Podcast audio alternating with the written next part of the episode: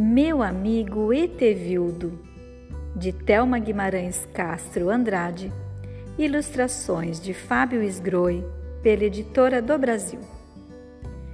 Conheci Etevildo no primeiro dia de aula. Ele veio de uma outra escola. Meus amigos riram quando ele entrou na classe. Ele não cabia na cadeira e a sua mochila era muito esquisita. No recreio, ficamos escorregando e brincando no balanço.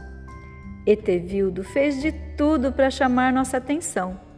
Pulou, enfiou-se na areia, fez piruetas e até caretas.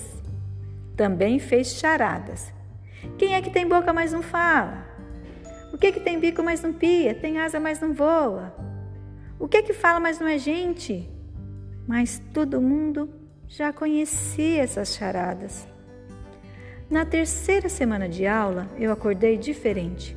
Meu rosto tinha bolinhas de todo tamanho, pequenas, médias e grandes. Eu estava com catapora.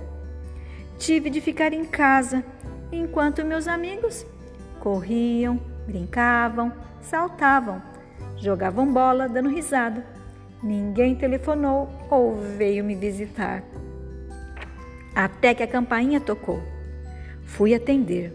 Sabe quem era? Etevildo!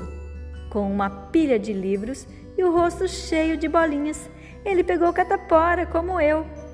Para me agradar, trouxe bolo de abobrinha, pirulito de chuchu e gelatina de giló. E os livros? Ah, bem diferentes, eu acho.